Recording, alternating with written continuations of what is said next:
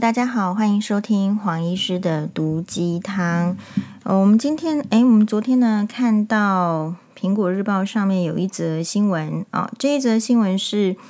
在这个谢振武主持人所主持的政论节目里面呢，诶，有一名这个，诶，就是前上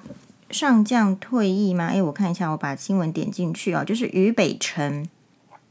啊，他上这个节目说，他们应该是在讲这个，我没有看这一集，不过他们应该是在讲，就是说两岸的之间的一个关系。所以呢，退役的少将啊，国民党前桃园市黄国元党部主委于北辰就在这个节目当中呢说，要国民党，因为现在不是在国民党党主席的这个竞选吗？啊，好像有这个四位候选人，现在第一名的好像是比较是。呃，人家说是红统派，好，所以应该是在类似这样子的话题，哎，然后这个呃前少将于北辰就说，哎，要国民党抓回反共主张，回溯中国五千年历史。他说，东汉西汉互责篡汉，东晋西晋都以为自己是晋，南宋北宋分裂都自称是宋宋，跟今天呢两岸的情况一模一样。那这句话呢，就是后来就是引起不管是中国或者是台湾网友的讪笑，哦，还被这个陆网民呢截取影片狂喷说，至少他分得清楚东西南北，主持人目瞪口呆，这种小学水平还有脸上电视等等这样子的话语，哦，让黄医师分享这则新闻之后，在我们这个网友下面的留言是说，呃，其实于北辰他平常的。嗯，在电视节目上、政论节目上的表现算是相当不错，算是蛮红的。呃，但是呢，人红了之后呢，嗯，根据我们这位网友的留言是说，哎，觉得他有一点膨胀。王医师看到这则新闻的时候，其实是第一个是马上就想到一句话，叫做“书到用时方恨少”。哦，“书到用时方恨少”，意思是说，我们没有办法要求每一个人，不管他在任何的位阶，都讲出。呃，立即，特别是立即反应，比如说马上讲出呃正确的事情。但是如果说你上节目，然后你想要这样比喻，也许有可能是随性的，或者是也许是不太是随性的。这边的话，黄医师自己也有上政论节目的经验。我自己上政论节目的经验的时候，就是呃非常感觉到他跟这个新闻哇哇哇的不同。也就是，当然黄医黄医师不是非常有机会可以常常上政论节目，通常都是有一些比较，嗯，可能相关于医疗的议题啦，或者是怎样，我大概就是，或者是之前那个呃 韩国瑜选高雄市长的时候，哎，黄医师有这样的机会，所以我有点对这样的生态有一点点的了解。我的感想是说，其实上政论节目的准备啊，要非常的充足。你可能就是需要对于你想要讨论的事情，要去追这个新闻，然后了解可能的事实啊、呃，可能的真相是什么，然后再来说，再来再来准备。然后上呃，像上政论节目是真的要准备，是因为呢，它的时间抓得非常紧凑，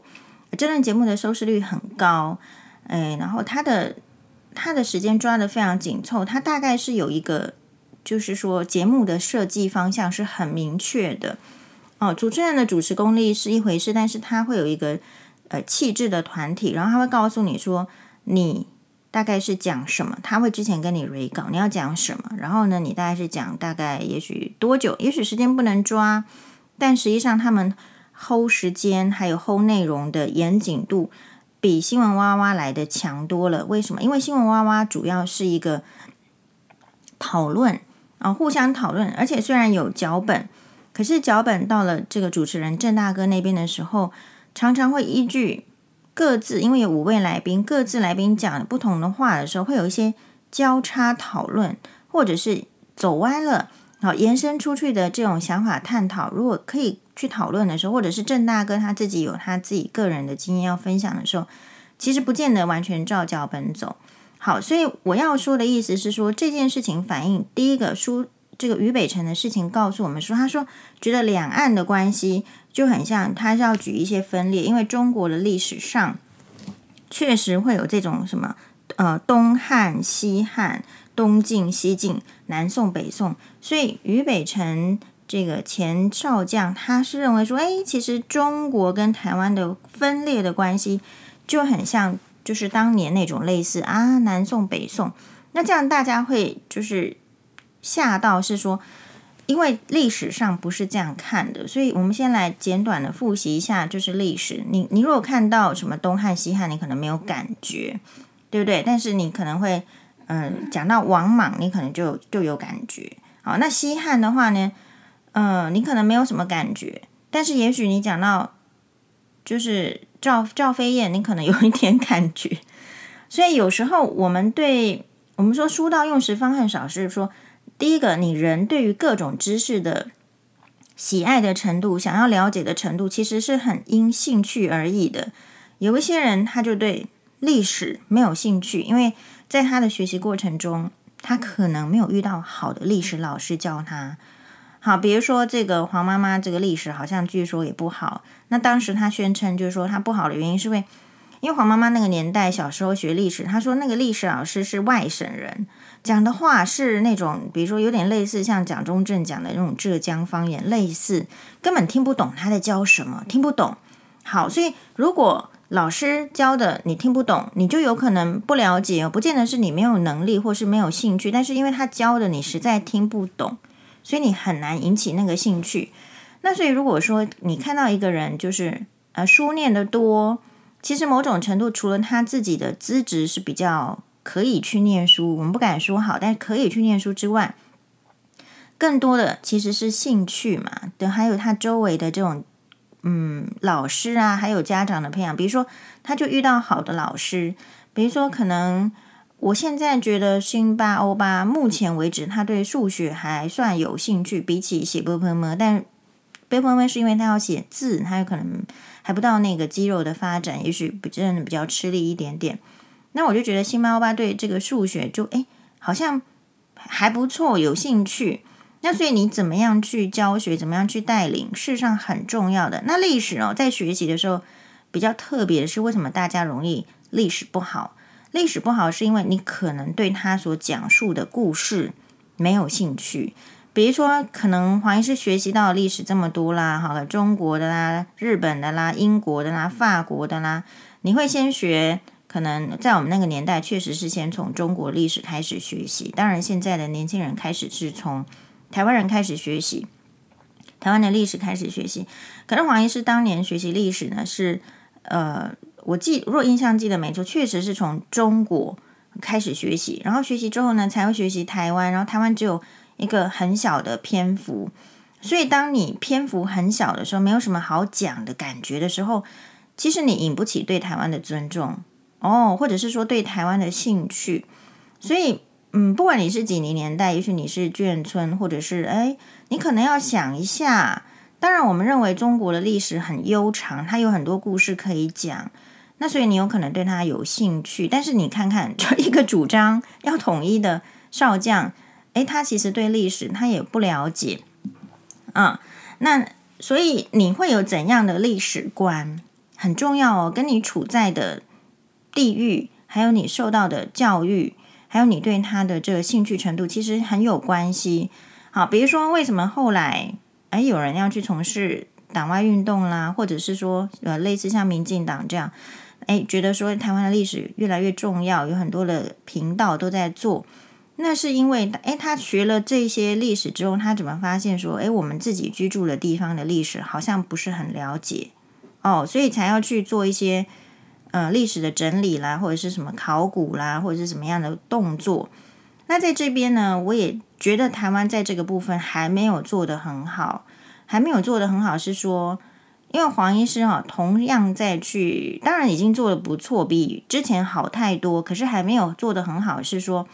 如果我们同样去比较日本的 NHK 电视台啊，日本 NHK 电视台，他去做有关于日本，比如说一个日本桥这个地方，他去整理它的历史，或者是说他去整理日本财阀，财阀就是很有钱的富豪人家。光是他们住的那个豪宅，那个宅邸，他要去讲。哎，我们一开始我们以为你可能会以为哦，只是好像类似综艺节目去看人家这个家很大，有几平啊，有有花园，有草地，有什么样的这个里面的文物，你以为只是这样的时候没有？他们会把同样年代那个时期日本，比如说是，诶，比如说他可能是去介绍三井家族，他会同样把那个时期的这个为什么三井家族可以兴起成为财阀，然后他跟其他家族的联姻，还有当时呢这个美国跟日本的状态，还有一般人民生活的状态怎么样连接起来，到一个影片的时候，你本来以为你是在听优美的音乐。看着这个美丽的豪宅的时候，其实你同时会获得很多的历史。所以，当我们要灌输一个，就是说，哎，历史概念或结合地理或结合人物的时候，那个给 source 的人非常重要。所以我们觉得说，其实台湾在电视台，假设说没有什么成本哦，去做什么演绎呀、哦演戏呀、什么剧本啊，你觉得成本那个很浩大的时候。哎，其实你也可以，我我是不太知道成本 跟那个有什么关系。就是说，也许做一些相关的，比如说你光是，也许邻家花园啦，你还是鹿港，你还有什么，或者是哎，比如说我我可能像黄医师觉得最近吃那个百香果吃得很开心，您告诉我这个地方南投埔里为什么出美人呢？为什么出这么好的百香果啊？其实这些是很有意思的话题，都可以去做好。那讲到这边，大家就会觉得说，到底也也有一群观众朋友，可能或者是听众朋友，可能会觉得说，到底南宋北宋是什么啊？当然，我会先跟大家简单的讲呀。如果我们在讲那个时候在念念历史的时候，你你会学，你你最朗朗上口的是宋元明清，然后在民国，然后在中国的话，他们是认为就是在民国三十八年的时候，这个民国就灭绝掉了。就变成是由中共取代这个政权，然后接下来就是中共的啊，这个十月一号的双十节，好，在中国那个地区，他们认为的历史就是这样。好，那我们今天没有要讲中国跟台湾的历史，我们今天就是单纯的讲说，诶，为什么人家讲这个南宋北宋的时候，下面的人笑歪了？或我第一个看法是说，诶，怎么没有没有来宾指证他？所以你要注意哦，这代表什么？这代表说你在看一个节目，比如说假设是政论节目的时候，就算其中有一个人是错的，他讲的内容是错的，周围的这个同样参与的来宾或者是主持人，有没有可能因为不好意思，呃，或者是因为他的职位很高，所以他讲错话的时候，没有人敢指正？如果今天在当下，因为我没有收看这个节目。如果当下这个节目里面就有人可以出声，那出声有时候指正不是像老师对学生的那种凶狠的态度啊，有可能是用幽默的态度或是提醒式的方式去讲的时候，这个会变成一个新闻嘛？所以这边还有另外一个议题，就是说你即便在看节目，当其中有出错的时候，是不是有勇气去指正他？那如果没有勇气，他比如说于北辰少将、前少将，他的位置已经官拜少将，然后呢，少将退役之后也一直在从事相当的，比如说，嗯，可以代表国民党比较高阶或是发言机会的时候，在他那样子的位置，他如果有观念上或者是呃学问上的错误的时候，旁边的幕僚、旁边的他的助理啊，或者是他的朋友。敢指正他吗？敢说你这个观念不对哦。所以第一个，你要观念的流通，都是来自于你敢说出来。诶，我们的质疑为什么不对？好，为什么你历史念成这样？我们不是要去检讨他历史念成怎么样？那我们是要说，诶，你念的是不是跟我们念的，还有我们的看法是不是不一样？而为什么不一样？所以，比如说像黄医师为什么说，诶？中国跟台湾的这种分裂的情形，就不是南宋北宋啊，那是因为黄医师念的历史是怎样的？如果大家不清楚，其实你也可以去去找这个维基百科。好，我们刚刚讲第一个观念是，因为历史啊、地理这种事情，就是最容易让人成长之后就觉得说，哎呀，我当初干嘛？为什么花那么多时间背呀？啊，都没有用到啊，书到用时方恨少，你现在就要用到。有时候你这个知识啊，先存在你的这个脑海里，是因为你年轻的时候比较容易存入，比较不会打结，比较记得起来。如果等到年纪比较大的话，会比较费心一点点。好，所以宋元明清，那在宋之前是什么？其实是五代十国。那宋的话，一开始的开头的皇帝是赵匡胤，好像是杯酒释兵权。哈，这个戏剧上都有好几个人演赵匡胤，都演得蛮帅的。哈，比如说像是我印象中演赵匡胤很帅的就是黄国豪嘛。好，那那那我后来问，你知道为什么宋？他就是因为他当年。建立宋结束五代十国这种纷乱的情势，还是要靠兵权，所以他有陈桥之变，夺取兵权之后呢，这个赵匡胤就觉得说，呃，哎呀，这个好像就有兵权的话，我是不是皇帝位置也很容易呃坐的不稳？好，而且赵匡胤后来他的这个皇位，好，而且据说这个。呃，赵匡胤后来的皇位是由被他的弟弟赵匡胤所呃赵匡义所这个篡夺。好，那我们现在要讲的是说，因为他自己当年是被呃陈桥兵变，所以他后来觉得说兵权哦如果没有集中在皇帝一个人身上的话，非常的危险。那所以他后来有所谓的杯酒释兵权，在历史上有一个这样的杯酒释兵权，然后哇来跟你喝酒啊，你喝醉，然后就是叫你回家。吃自己，然后兵权收回来，这样的概念。所以宋朝是一个相当的怎么样的国家呢？重文轻武。那重文轻武，一方面它中央集权，皇帝的位置当然是做的比较巩固啦。可是另外一方面，你没有注意到兵权，就会有一些外侮的问题，所以就会有精兵。精兵会怎么样呢？精兵就是呃比较游牧民族，所以其实在武力上哦是蛮强的。好，那。那现在就问题就来了，所以当你一个国家重文轻武之后，其实你会发现你没有办法对抗那种游牧民族，没有办法对对付游牧民族的时候，到了这个某一年，真的是金兵南下。那宋北宋的徽钦二帝呢，就是宋徽宗跟宋钦宗，一个是这个爸爸，一个是儿子。宋徽宗为什么大家讲到很有名？因为他有很多作品都现今都还存留在。这台北的故宫博物院里面，就是他是一个非常有才气、很会画画的的这个书画家宋徽宗很有名，所以表示那个时候的皇帝就是，哎，你一方面集中权力到中央，哎，可是呢，如果万一你这个皇帝并不是一个理政的才能，或者是说，哎，嗯，力志不清哈，或者是真的是没有武力可以抵挡的时候，这个金兵他当然要扩张领土，所以他就南下，所以北宋本来的这个。呃，首都的位置其实是在今天的大概是河南的开封的位置。那金兵南下了，宋徽钦二帝都被掳掳走了，拿去做人质了。所以这个时候呢，呃，就是可能，哎，我好像忘记是徽宗的儿子还是哪一个儿子，就变成是赵王赵构的样子，就在。杭州，今天的杭州这个地方呢，作为一个新的首都，然后也经过很多战争，然后才保住它，然后变成是诶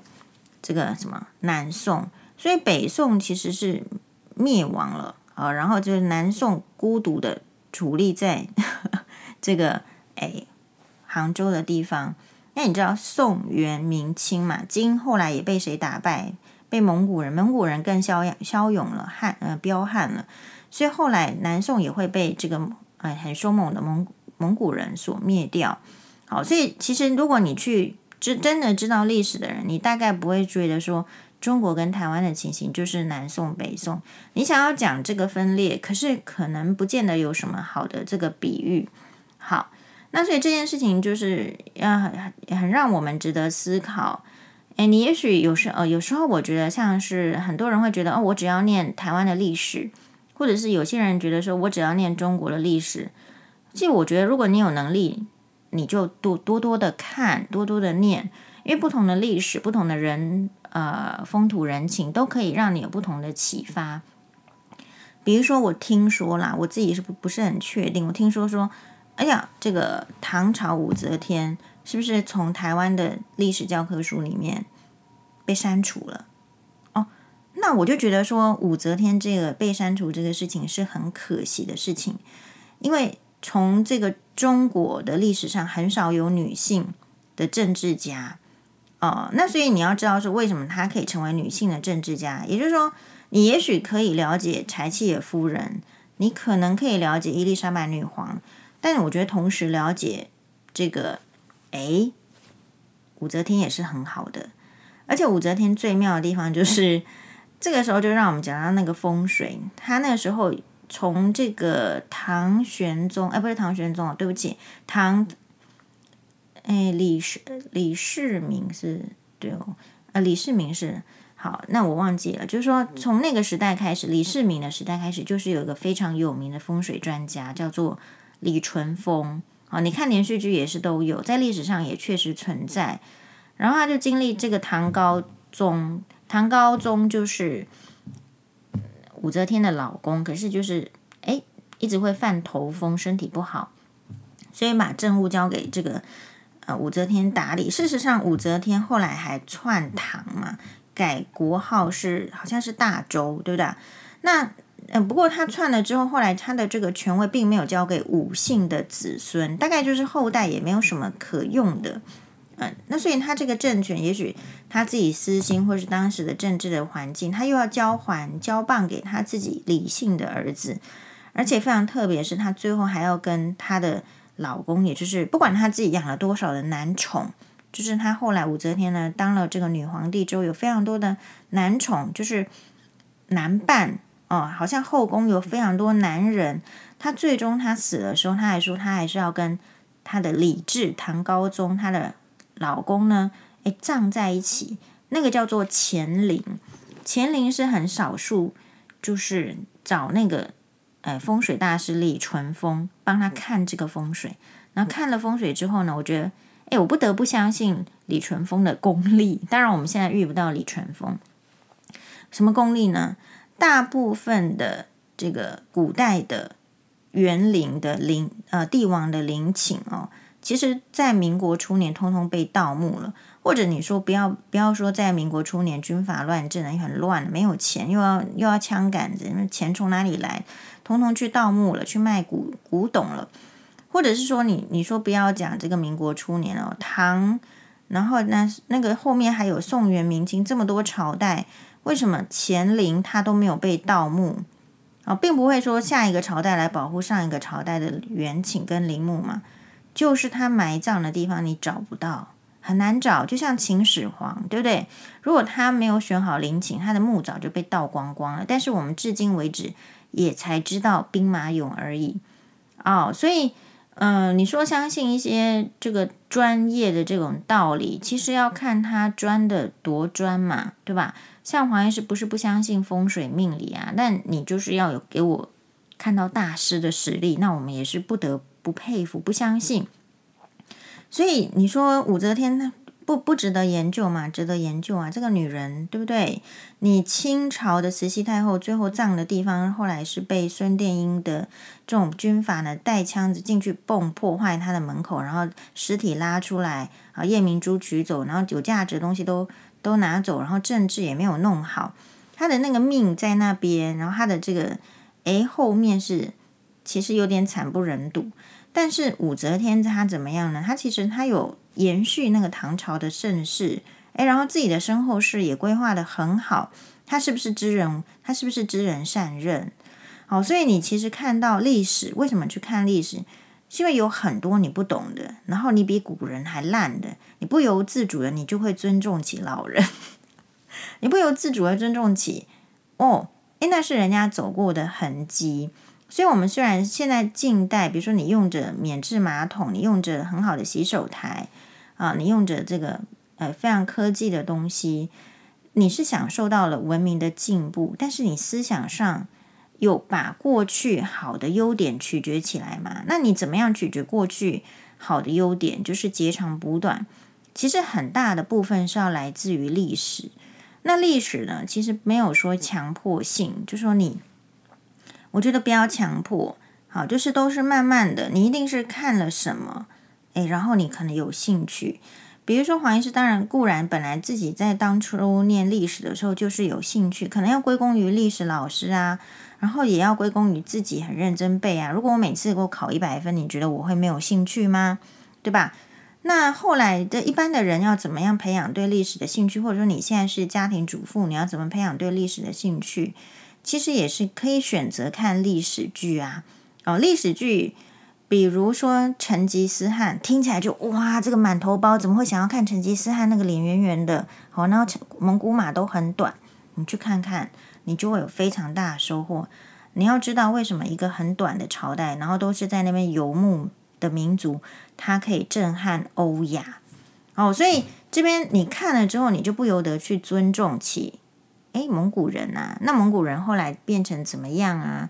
所以很多东西，很多尊重，其实是来自于时间的累积啊，历史的累积。那所以我们就鼓励说，哎，中国人了解台湾的历史。你台湾的话，你之前学过很多中国历史的人，就多了解台湾的历史。那么你只知道台湾历史的人，也不应该只有知道台湾的历史啊，你也要相对去比较。有时候哈，其实你如果愿意再去看那个西洋的文物。为什么后来中国人长期就是积弱不振、没有自信，然后甚至要反反变成你今天看到的小粉红心态，就是一直去说人家不好啊，怎么样？其实说穿了就是对自己没有自信。那为什么会没有自信呢？如果你去看过意大利的文艺复兴的画作啦，或者是那种雕刻啦，或者是建筑，或者说你去看英国、去看法国凡尔赛宫，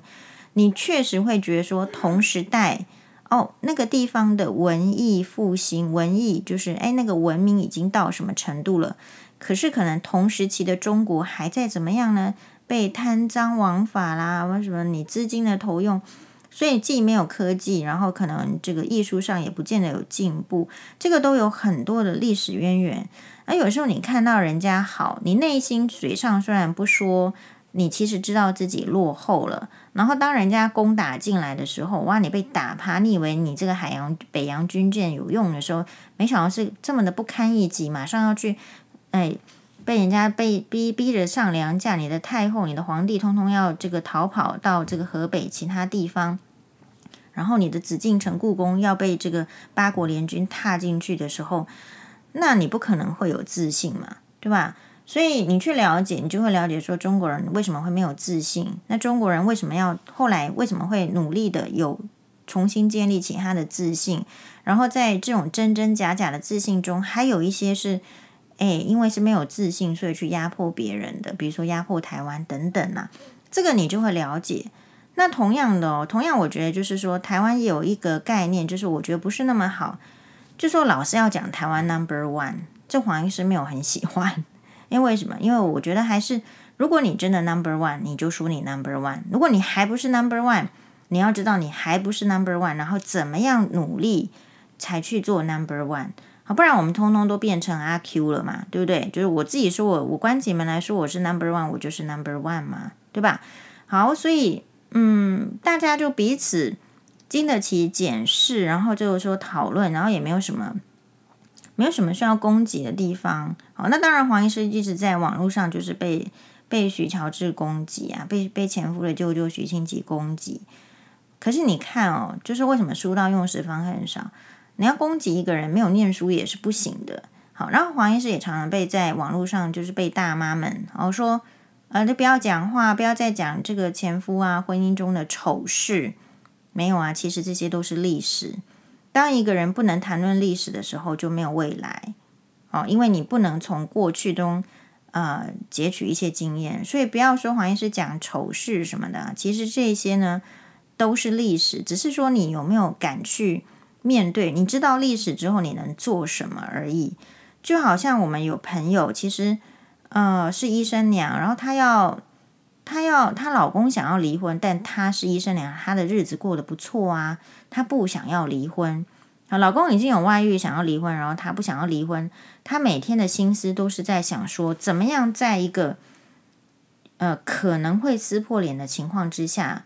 留在那个婚姻。所以，当你很多女人就是在被憋屈、被打压、在不能说话的时候，她会忘记忘记怎么生活。比如说，我们旁边的人看她，我们可能。律师朋友看他，黄医师自己看他，会觉得他有另外一个选择。这个选择不见得是离婚，但是比如说，你可以把老公看成高级菲佣啊，他就拿回来钱啊，那你就不要理他啊。然后你要去想有更糟糕的啊，比如说你看到你婆婆很糟糕，你就要想想到黄医师的前婆婆啊，对不对？其实你活下去的方法绝对不是只有一种，但是问题就是人如果不愿意去看，不愿意去听，不愿去结合自身的这种想法，你很难做出决定。当你很难做决定，你觉得绑手绑脚的时候，就会没有自信心。人没有自信心久了，就会一直怀疑，怀疑自己，怀疑别人。好，所以对于就是说怀疑黄医师的人，黄医师也是基于呃无限的同情啊。那但是黄医师不会把时间呢就留在那些人身上了。黄医师觉得说人生 非常的苦短，你有很多有趣的事情，比如说你如果对宋朝的历史有兴趣的话。你可以去看中国剧《大宋宫词》，然后有很多剧可以看呐、啊。还有就是那个赵丽颖的《知否知否，应是绿肥红瘦》。哦，宋朝有很多的女词人嘛，比如说这个李清照。啊，为什么会这么文艺这么好？诶，其实宋朝的经济也是不错。好，但是还要。就说这种分裂，但是你就算是经济好、文化好，你你偏颇了一个地方，你可能就会栽在那个地方，这个是很值得我们注意的。所以，也许，嗯、在婚姻中的只有顾家庭的这个，哎，妇女同胞们，也不要只是哎偏颇啊，不能偏颇。如果你偏颇，就是也很可能会有一些挑战跑出来，这就是老天爷安排，老天爷知道你偏颇了嘛，对吧？好，谢谢大家的收听，马丹呢。